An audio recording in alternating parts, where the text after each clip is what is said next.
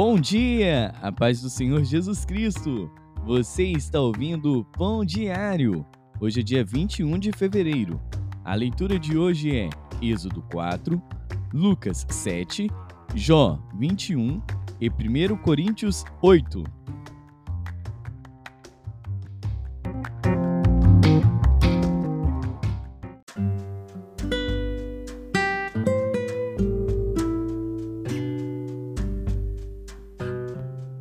Êxodo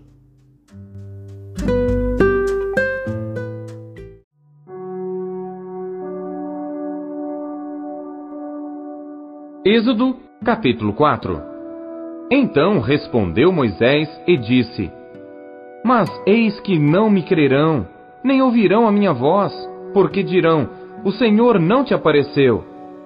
E o Senhor disse-lhe: Que é isso na tua mão? E ele disse: uma vara.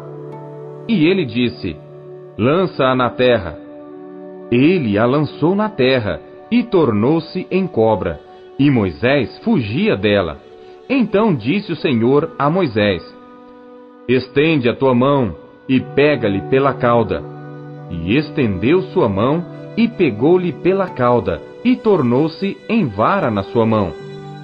Para que creiam que te apareceu o Senhor Deus de seus pais o Deus de Abraão, o Deus de Isaque e o Deus de Jacó. E disse-lhe mais o Senhor: Põe agora a tua mão no teu seio. E tirando-a, eis que a sua mão estava leprosa, branca como a neve. E disse: Torna a pôr a tua mão no teu seio. E tornou a colocar sua mão no seu seio. Depois tirou-a do seu seio, e eis que se tornara como a sua carne, e acontecerá que, se eles não te crerem, nem ouvirem a voz do primeiro sinal, crerão a voz do derradeiro sinal. E se acontecer que ainda não creiam a estes dois sinais, nem ouvirem a tua voz, tomarás das águas do rio e as derramarás na terra seca, e as águas que tomarás do rio tornar-se-ão em sangue sobre a terra seca. Então disse Moisés ao Senhor: ah, meu senhor, eu não sou homem eloquente, nem de ontem, nem de anteontem, nem ainda desde que tens falado ao teu servo, porque sou pesado de boca e pesado de língua. E disse-lhe o Senhor: Quem fez a boca do homem? Ou quem fez o mudo, ou o surdo, ou o que vê, ou o cego? Não sou eu, Senhor?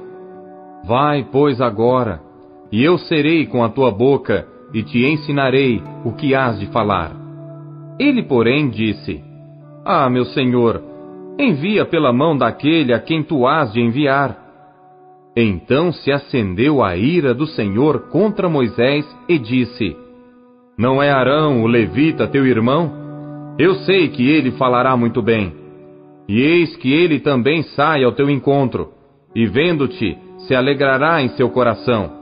E tu lhe falarás, e porás as palavras na sua boca, e eu serei com a tua boca e com a dele, ensinando-vos o que haveis de fazer. E ele falará por ti ao povo, e acontecerá que ele te será por boca, e tu lhe serás por Deus. Toma, pois, esta vara na tua mão, com que farás os sinais. Então foi Moisés, e voltou para Jetro, seu sogro, e disse-lhe: Eu irei agora e tornarei a meus irmãos que estão no Egito, para ver se ainda vivem. Disse, pois, Jetro a Moisés: Vá em paz. Disse também o Senhor a Moisés em Midian: Vai, volta para o Egito, porque todos os que buscavam a tua alma morreram.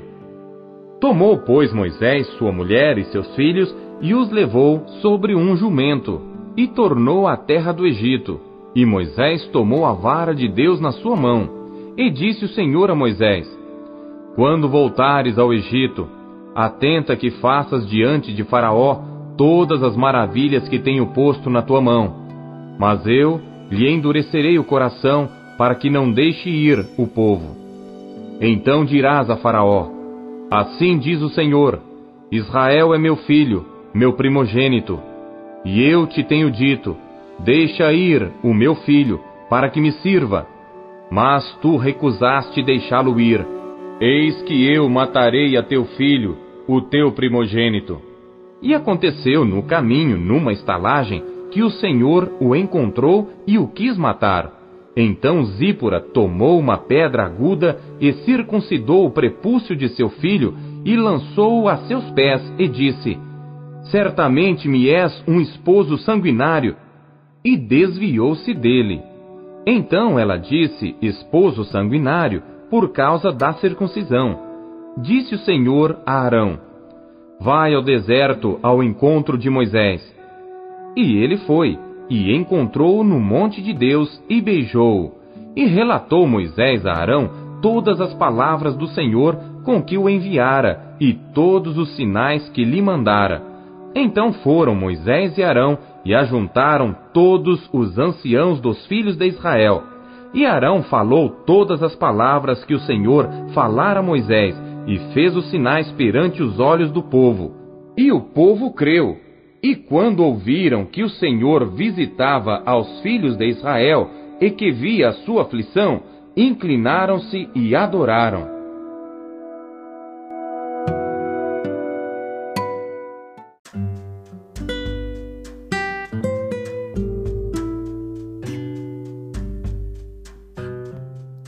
Lucas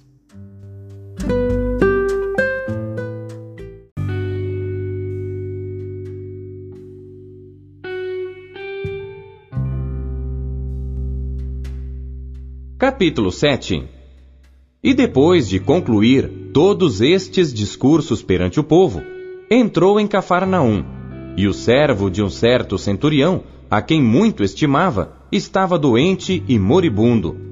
E quando ouviu falar de Jesus, enviou-lhe uns anciãos dos judeus, rogando-lhe que viesse curar o seu servo. E chegando eles junto de Jesus, rogaram-lhe muito, dizendo: é digno de que lhe concedas isto, porque ama nossa nação, e ele mesmo nos edificou a sinagoga. E foi Jesus com eles. Mas quando já estava perto da casa, enviou-lhe o centurião uns amigos, dizendo-lhe: Senhor, não te incomodes, porque não sou digno de que entres debaixo do meu telhado. E por isso, nem ainda me julguei digno de ir ter contigo.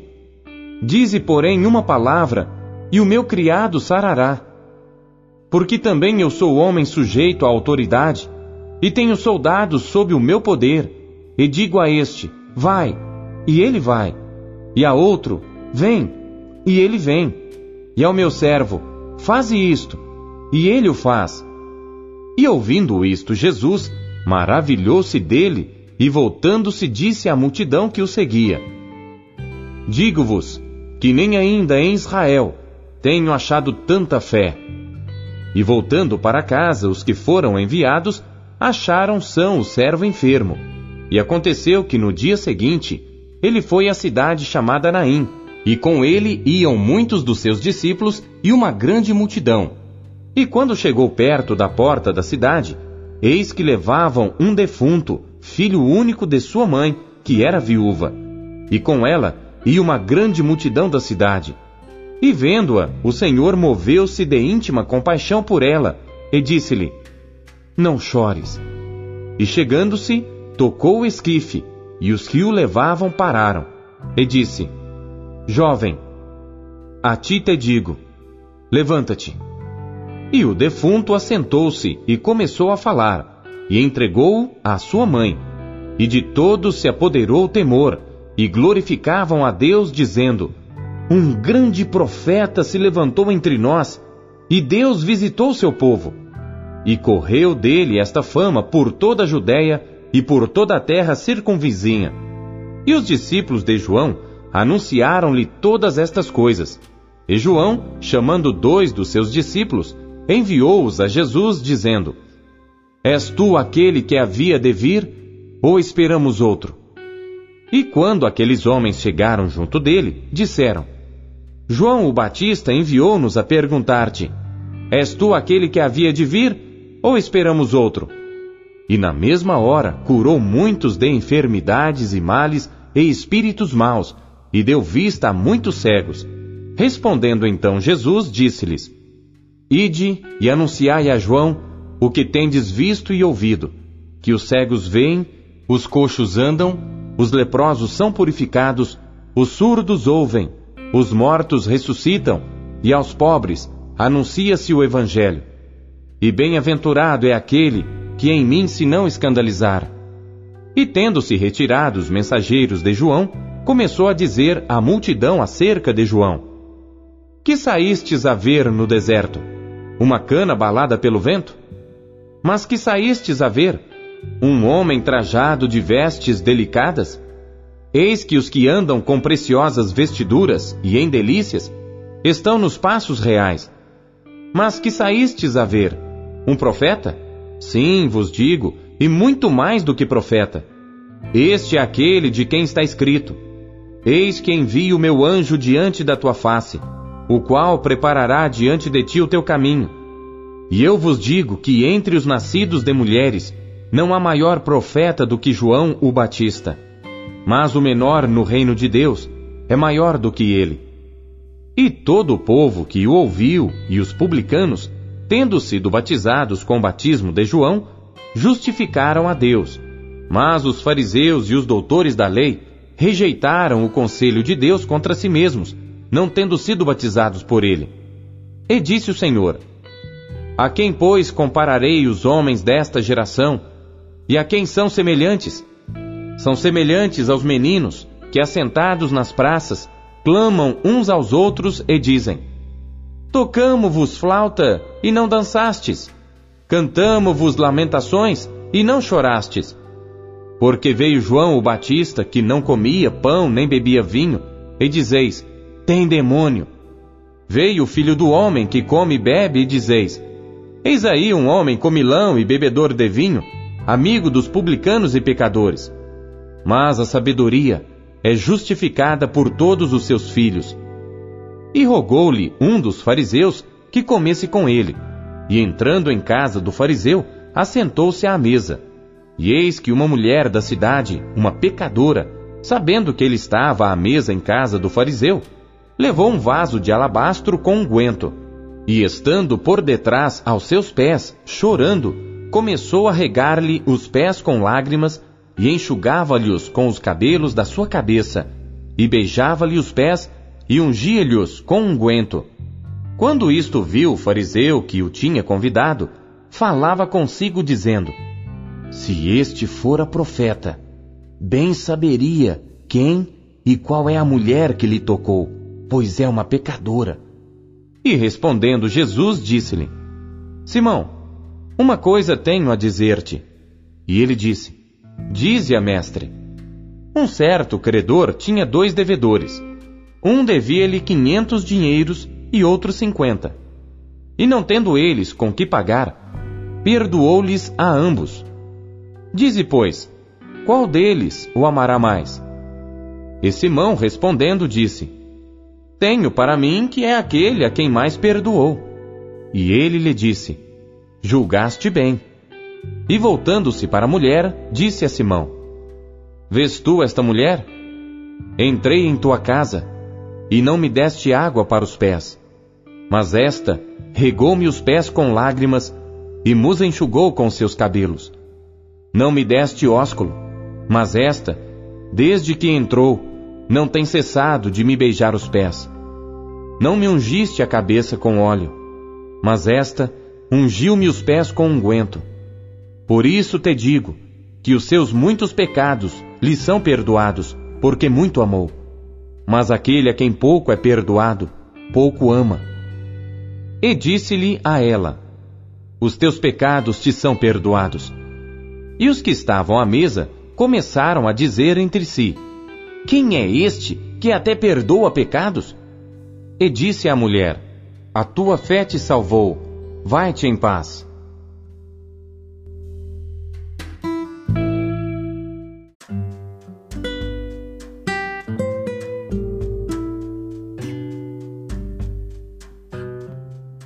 Jó.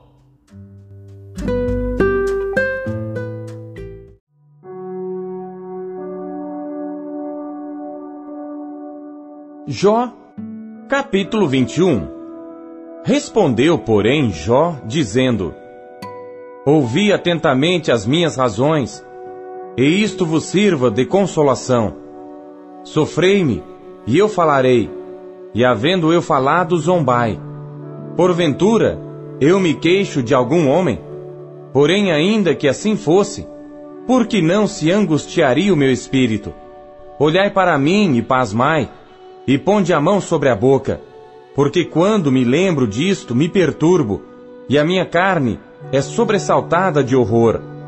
Por que razão vivem os ímpios, envelhecem e ainda se robustecem em poder? A sua descendência se estabelece com eles perante a sua face, e os seus renovos perante os seus olhos. As suas casas têm paz, sem temor, e a vara de Deus não está sobre eles.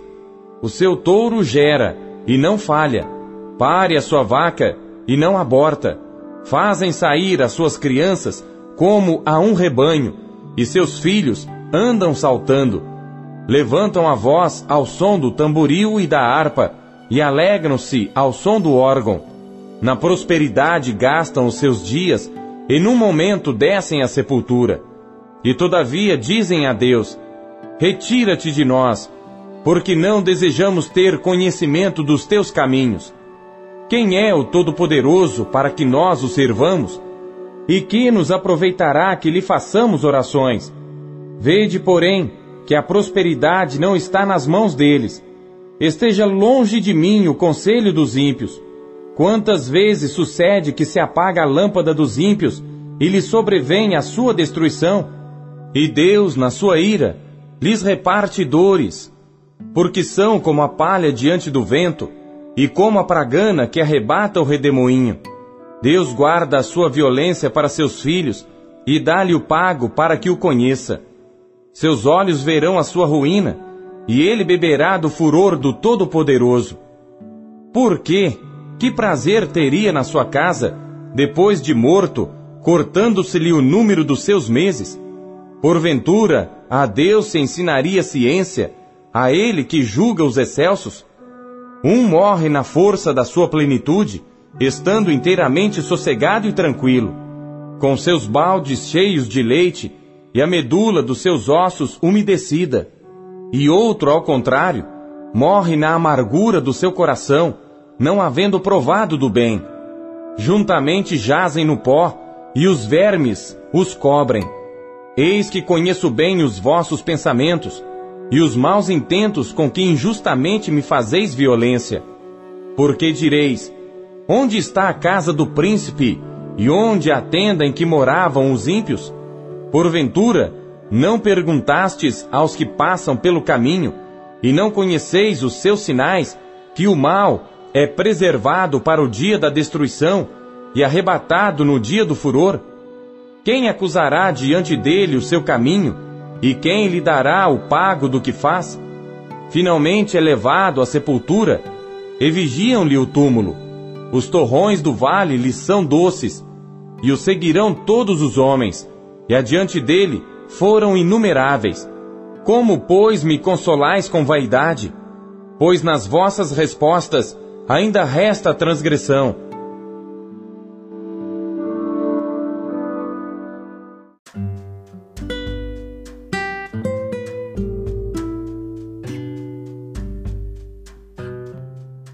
Primeiro Coríntios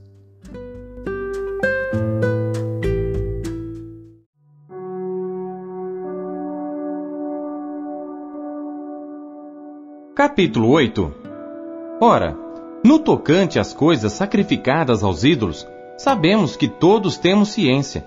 A ciência enche, mas o amor edifica. E se alguém cuida saber alguma coisa, ainda não sabe como convém saber. Mas se alguém ama a Deus, esse é conhecido dele. Assim que, quanto ao comer das coisas sacrificadas aos ídolos, sabemos que o ídolo nada é no mundo e que não há outro Deus senão um só. Porque ainda que haja também alguns que se chamem deuses, quer no céu, quer na terra, como há muitos deuses e muitos senhores, todavia para nós há um só Deus, o Pai, de quem é tudo e para quem nós vivemos, e um só Senhor, Jesus Cristo, pelo qual são todas as coisas e nós por ele. Mas nem em todos há conhecimento, porque alguns até agora comem no seu costume para com o ídolo coisas sacrificadas ao ídolo, e a sua consciência, sendo fraca, fica contaminada. Ora, a comida não nos faz agradáveis a Deus, porque se comemos, nada temos demais, e se não comemos, nada nos falta. Mas vede que esta liberdade não seja de alguma maneira escândalo para os fracos, porque se alguém te vir a ti, que tem ciência, sentado à mesa no templo dos ídolos, não será a consciência do que é fraco induzida a comer das coisas sacrificadas aos ídolos? E pela tua ciência, perecerá o irmão fraco pelo qual Cristo morreu. Ora, pecando assim contra os irmãos e ferindo a sua fraca consciência, pecais contra Cristo. Por isso, se a comida escandalizar a meu irmão, nunca mais comerei carne, para que meu irmão não se escandalize.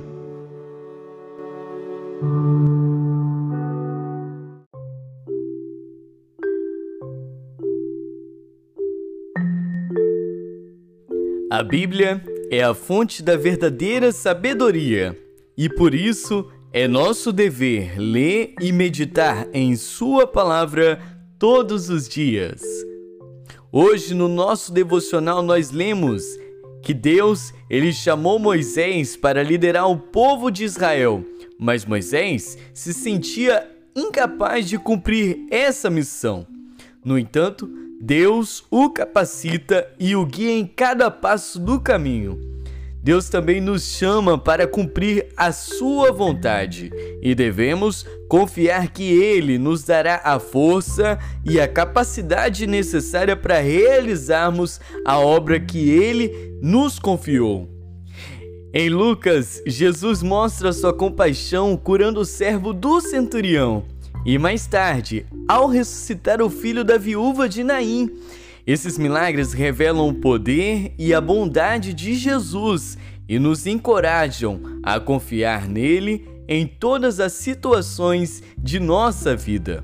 Jó nos lembra que os ímpios podem prosperar nesta vida, mas no final serão julgados por Deus. Devemos buscar viver de acordo com a vontade de Deus mesmo que isso signifique sacrificar as coisas deste mundo. Por fim, em 1 Coríntios, Paulo adverte os cristãos a ter cuidado com as coisas que os distraem e desviam da vontade de Deus. Devemos buscar a sabedoria de Deus em todas as áreas de nossas vidas e agir de acordo com a sua vontade que possamos aprender com estes textos e aplicar os seus ensinamentos em nossas vidas diárias. Oremos para que Deus nos dê a sabedoria e a força necessária para viver de acordo com a Sua vontade. Compartilhe o pão diário com seus amigos. Não deixe de compartilhar, é muito importante, tá bom? Até amanhã, fique com Deus. Tchau, um bom dia!